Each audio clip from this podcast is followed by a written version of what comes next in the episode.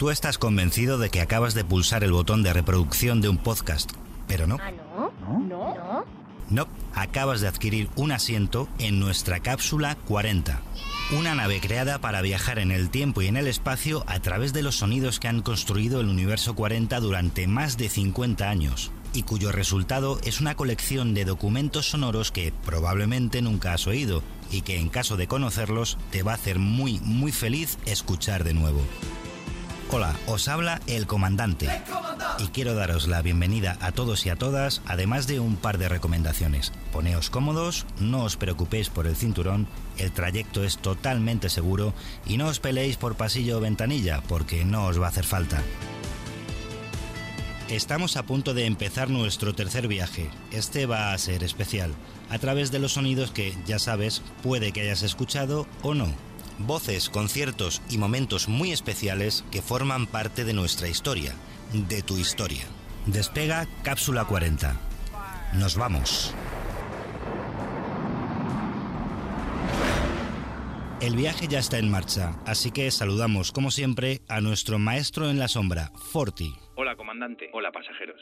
Ya sabéis, el responsable infalible que siempre nos lleva a aquellos lugares y fechas donde queremos llegar. Y como ya os anunciamos al final del viaje anterior, en esta ocasión vamos a recorrer a la velocidad del sonido, como no podía ser de otra forma, uno de los eventos musicales más importantes de cada año. El verano se acerca y eso es sinónimo de festivales. Y Cápsula 40 va a recorrer la historia del festival con mayúsculas. Decenas de países, millones de espectadores y hordas de fans han hecho que este evento reciba el récord Guinness a la competición musical televisiva más longeva del mundo, con más de 60 temporadas. Desde 1956 ha resistido guerras, conflictos internacionales y solo ha sido interrumpido en 2020 por la pandemia de la COVID. No pasa nada, es mejor eso que morirse. Estamos hablando, por supuesto, de Eurovisión. Pero antes, un concepto. El concepto es el concepto. A saber, dícese del efecto que ha provocado la actuación y posterior clasificación en Eurovisión 2022 de la representante española, Chanel que con su tercera posición en el certamen le ha dado un alegrón a los fans españoles que llevaban muchos, pero muchos años sin poder celebrar algo así. ¿Qué por qué? Os cuento. Años 2000. El cambio de siglo no le sentó muy bien a nuestras candidaturas y eso que hemos eh, presentado propuestas de todo tipo y pelaje. A saber, las baladas de Amaya Romero y Alfred García.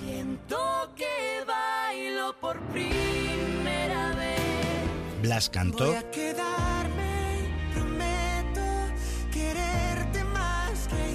O colgado de un sueño del pianista y cantante Serafín Zubiri. Temas más bailables como La venda de Miki Núñez. La noche es para mí de Soraya Arnelas. O J de Barey. Lo hemos intentado con cantantes poco conocidos y también consagrados como Pastora Soler o incluso las mundialmente conocidas Las Ketchup. La variedad de las candidaturas españolas ha sido nuestra marca de la casa. De hecho, en 2008, nuestro particular sentido del humor quedó plasmado a través de nuestro representante Rodolfo Chiquilicuatre y su Baila el Chiqui Chiqui. Baila chiqui chiqui, baila chiqui chiqui, lo baila lo heavy. Y el caso es que no empezamos nada mal. En 2001, David Civera nos dejaba un recado, logrando el sexto puesto en la clasificación final, algo que le llenaba de orgullo. Bueno, dile que la quiero es el principio de todo. Eh, fue la muestra más grande de cariño de mi país, Fui a Eurovisión con ella, devolví un poquito la ilusión a España con el festival y me siento muy, muy orgulloso de que esa rumba esté ahí en mi vida. ¿no? Me dio mi primer disco de platino y me dio la posibilidad de estar aquí todos los días. David no se arrugaba con la feroz competencia que apareció a raíz del concurso televisivo Operación Triunfo. Pero a mí me gusta la competencia. Te hace ir a más, te hace espabilar. Hay que estar ahí, hay que trabajar. No puede ser, venga, vida del artista cómoda. El artista hay que currar. De hecho, el mismo Cibera desvelaba el nombre de la mujer que, recién salida de la academia, nos hacía pensar que ese año sí podíamos ganar Eurovisión. Los espectadores de Operación Oye, Triunfo, oye, oye, es que no suelo ver esto, 1906, madre mía, han decidido por un como que guapa. 49,9% de los votos que nuestro representante el próximo 25 de mayo en Tallinn, Estonia, en la 47 edición del Es que no- Festival de Eurovisión, sea... Vamos allá, David.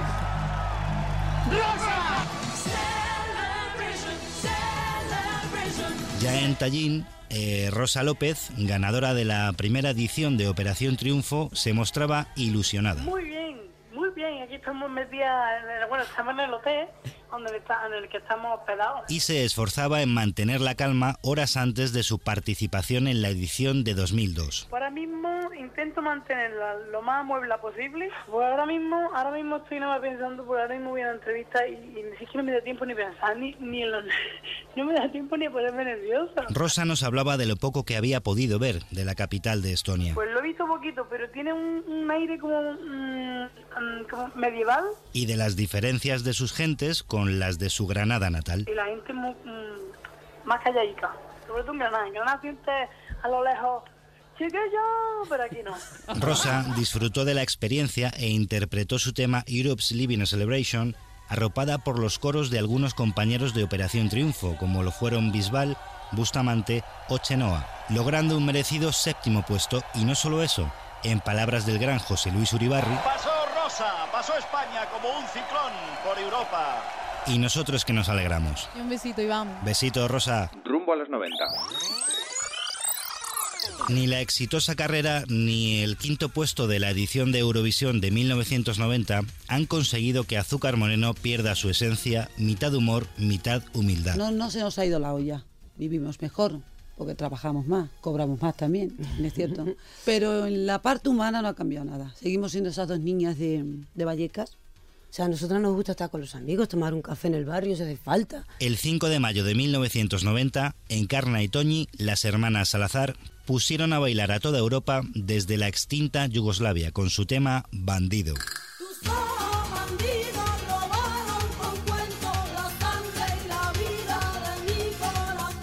Al año siguiente, un jovencísimo Sergio Dalma siguió con la racha y superó la marca de sus antecesoras. Estuviste muy cerquita de ganar Eurovisión.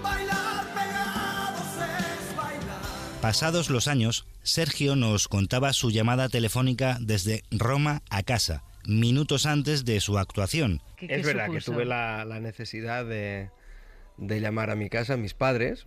Se juntaron un montón de gente, que si vecinos, que si, que si amigos en casa y yo llamé y había un holgorio y dije, nada, en, en un ratito salgo, ¿no?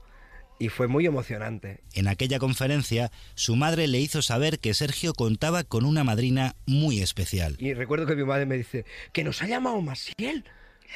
Yo digo, ¿cómo? Que nos ha llamado Masiel, que mucha suerte, no sé cuántos. Además siempre se ha portado muy bien conmigo. Bailar Pegados logró alzarse hasta el cuarto puesto en la votación final, pero aun con ese éxito de por medio, Sergio nos reconocía que Yo creo que en el fondo eh, eh, no eres consciente de que te va a ver tanta gente y si no, yo creo que ahora sería casi incapaz. los 90 empezaron con buen pie gracias a Azúcar Moreno y a Sergio Dalma, pero todavía quedaba lo mejor. Desde el Point Theatre de Dublín, Anabel Conde se trajo un emocionante segundo puesto gracias a su canción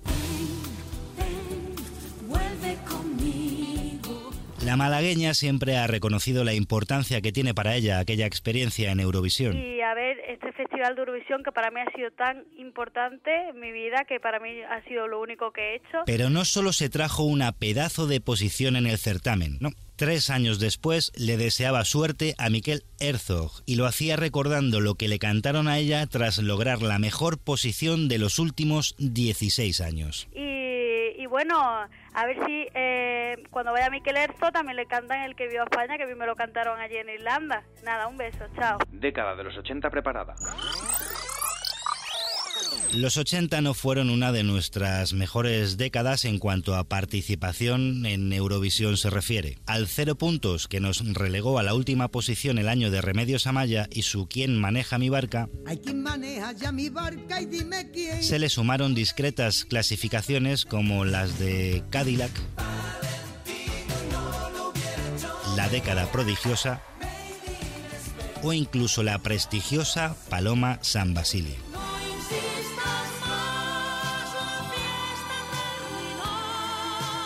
Sin embargo, no quedó ahí la cosa. Eh, Nina, la implicadísima profesora de Operación Triunfo, aportó toda su experiencia eurovisiva a los chicos de la academia. Bueno, sí, yo estoy absolutamente colgada de este proyecto y de esta experiencia maravillosa y de estos chicos. Nina había aparecido en escena como la representante española que iba a defender a nuestro país el 6 de mayo de 1989 en Lausana, Suiza, con el tema Nacida para Amar. Su sexto puesto fue una de las dos grandes alegrías que los fans españoles se llevaron junto con la edición del 89 en Luxemburgo. Bravo, el grupo de Amaya Saizar, que ya lo había intentado años antes con Quédate esta noche de Trigo Limpio, se alzaba a la tercera posición con la melancólica Lady Lady.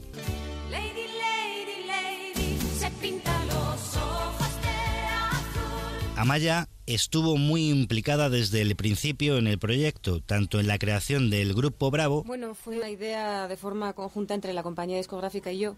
Y entonces, hablando con ellos, pues eh, llegué a la conclusión de que me apetecía muchísimo la idea, me gustaba mucho, y nos pusimos a trabajar sobre ello en el año 82, hasta que llegamos al 84, que es cuando por fin dimos con las cuatro personas y el grupo se hizo realidad. Como en la composición de Lady Lady. La música la hizo ese productor, y a mí me dio algunas músicas para que hiciera las letras. Entonces yo hice la letra de Lady Lady y, y nada, la defendimos muy bien. Los votos reconocieron positivamente la actuación española, pero desconocían por completo la anécdota que le otorgaba el auténtico valor. Que el momento en el que estábamos actuando era la primera vez que cantábamos los cuatro, o sea que imagínate el valor que tenemos.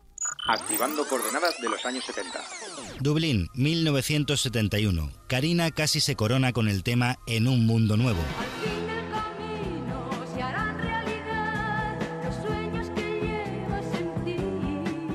La siempre encantadora Karina no solo se trajo de Irlanda un segundo puesto. Yo representé a España, bueno, a Televisión Española en Dublín en el año 71 y que nada, que fue muy bien, que estuve en cabeza en las votaciones, estuve como ya sabe con la canción En un mundo nuevo y que me traje un segundo puesto muy hermoso, casi no me traigo el primero por los pelos, por los pelos. Además, vino en la maleta con la experiencia de un gran viaje y alguna que otra anécdota. Pero vamos, todo el viaje fue muy divertido, muy hermoso y y nada. Bueno, lo que sí recuerdo es que Cloda Rogers, que era la que re representaba al Reino Unido, pues eh, en vez de ir en el autobús como todos, iba en su Rolls, porque es que se había casado con un multimillonario y resulta que tenía Rolls par particular, ¿sabes?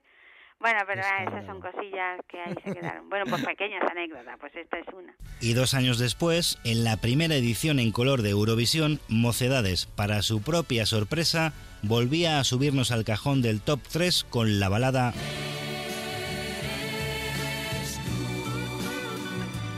Amaya Uranga, componente histórica de Mocedades, recordaba su paso por Eurovisión y lo inesperado de su participación. De repente nos llaman de la cosa discográfica y dicen que vais a participar en Eurovisión. Yo me quedé pasmada y nada, nos presentamos allí la sorpresa fue que era el primer grupo que participaba en Eurovisión, con aquellos trajes rosa, verde perejil. Justo al final de esta gran década para nuestros candidatos, Betty Misiego nos decía en el gran musical lo que representaba para ella ir a Eurovisión para defender a España. Muy importante porque, sobre todo, la carrera de un artista normalmente la quieres enfocar más allá. Esto me sirve para que me conozcan, me conozcan todos en Europa y que conozcan nuestra música. Su canción, nunca mejor dicho, se hizo de nuevo con la segunda posición en una emocionante y surrealista votación. Betty le sacaba un punto al segundo, Israel, el país organizador. España votaba la última y... Sí, sí, le concedió a los israelíes los 10 puntos que les hicieron ganadores. Como dijo años después Masiel, yo la lío. Para matarnos, pero con los años, Betty no parece darle importancia a aquel hecho. No tienes rencor. No, no, y te voy a decir una cosa, este festival este va a pasar a la historia. Nunca, nunca ha pasado nada, nada, nada igual. Además, la artista peruano-española comprendía las posibles razones para que aquello hubiese sido algo premeditado. Los países ganadores tenían que eh, hacer el recital. Estaba en ese momento, en el año 79, muy fuerte los, los etarras y era un peligro grande el traer a tanta gente. Cápsula 40 está a punto de finalizar su tercer viaje, pero antes nos metemos de lleno en lo bueno bueno, la década de las ganadoras. Dale, Forti. Cápsula 40 hacia los años 60. Los años de debut de España en Eurovisión suponen la época dorada de nuestras participaciones, con artistas de la talla de Rafael de por medio, Desde el Palacio de Francisco José en Viena, un saludo muy cariñoso para todos los españoles de Rafael. que actuó dos veces seguidas con un séptimo y un sexto puesto, respectivamente, dos mujeres terminarían alzándose con el título de ganadoras. Año 1969. Somos los vigentes campeones gracias a Maciel y Salomé aparece en escena para repetir éxito con un estilo que no había trabajado nunca. El vivo cantando es un estilo que yo no había hecho nunca, pero fue una de las anécdotas más bonitas que, que me han pasado. Desde que llegaste ya no vivo llorando. Y vaya si lo repitió. España se hacía con la mayoría de los votos y ganaba por segundo año consecutivo, algo que Salomé agradecía sin ningún tipo de dudas. Pero yo tengo que estar agradecida al vivo cantando y tengo que estar agradecida, por ejemplo, al Festival de Eurovisión, porque había mucha gente que me conocía, pero había mucha gente que después me identificó con el vivo cantando y me identificó con Eurovisión, que antes no me conocían. Ahora sí. Dicen que nada puede compararse a la primera vez, y si eso es cierto, nos hemos dejado lo mejor para el final. On we go to Spain and song number 15, called La La La. Año 1968, Londres. Maciel acaba de ganar el Festival de Eurovisión por primera vez para España. Canto a la mañana que mi juventud. En plena fiesta de gala tras su triunfo, se abre paso entre varias personalidades para dejar claro, con solo 21 años, su gran carácter. Yo quiero decir una cosa, señor Rosón, que nos han venido a preguntar como muy serios y muy preocupados que qué presentadora iba a hablar en tres idiomas en Eurovisión el año que viene cuando hubiera que presentarlo. Y yo he dicho, pues si no hay presentadora que hable esos tres idiomas, como yo tengo que entregar el premio, yo presento la Eurovisión y además gratis, o sea que encantada en lo que pueda colaborar. El caso es que este primer éxito fue un conglomerado de casualidades. Yo canto a la mañana que ve mi juventud. El tema estaba escrito para Serrat, Todo el mundo sabe que esa canción no estaba hecha para mí, sino que estaba hecha por el dúo dinámico y hay quien dice que la letra era de Serrat. y además Maciel, artista a la que eligieron finalmente, se encontraba en aquel momento pelín lejos. Volé en un avión de aeronaves de México, me llevaron al estudio y entonces la ensayo al mediodía sin dormir, pues yo iba vestida de mexicana totalmente, vine con lo puesto, no me dio tiempo a hacer la maleta. Todos estos cambios de última hora obligaron a improvisar incluso en los arreglos de la canción. Ramón, del dúo dinámico, tranquilizaba a los oyentes. el gran compositor internacional Bert Kaempfer, eh, se habló con él para que hiciera el arreglo de la canción esta. Él lo hizo y naturalmente como Juan Manuel no va a cantarlo, no le sirve para Maciel directamente, pero se ha subido un tono y medio para que ella la pueda cantar. Pese a todas las dificultades que Maciel se encontró, incluida la sospecha de compra de votos por parte del régimen, cosa que el gran José María Íñigo desmintió en más de una ocasión, En esa época a España le interesaba mucho ganar Eurovisión, por tener eh, un cierto renombre en algo. Tal es así que ya en épocas anteriores se habían hecho muchas maniobras para tratar de hacerse con los votos de muchos países, que directivos de televisión española y de compañías discográficas pues se paseaban por Europa ofreciendo editar discos de determinados cantantes búlgaros, checos, sobre todo a saber, en España, y Televisión Española comprando series que nunca se iban a poner y nunca se pusieron, con tal de que nos dieran los votos para tratar de poder ganar. Pero el año 68 no fue precisamente uno de los años eh, que más se hizo. El caso es que el primer triunfo de España en Eurovisión vino de la mano de Maciel y su La La La. Hizo felices a millones de personas y eso es irrefutable. ¿O no? ¡Anda ya! Pues eso. Andando por la vida aprendí esta canción.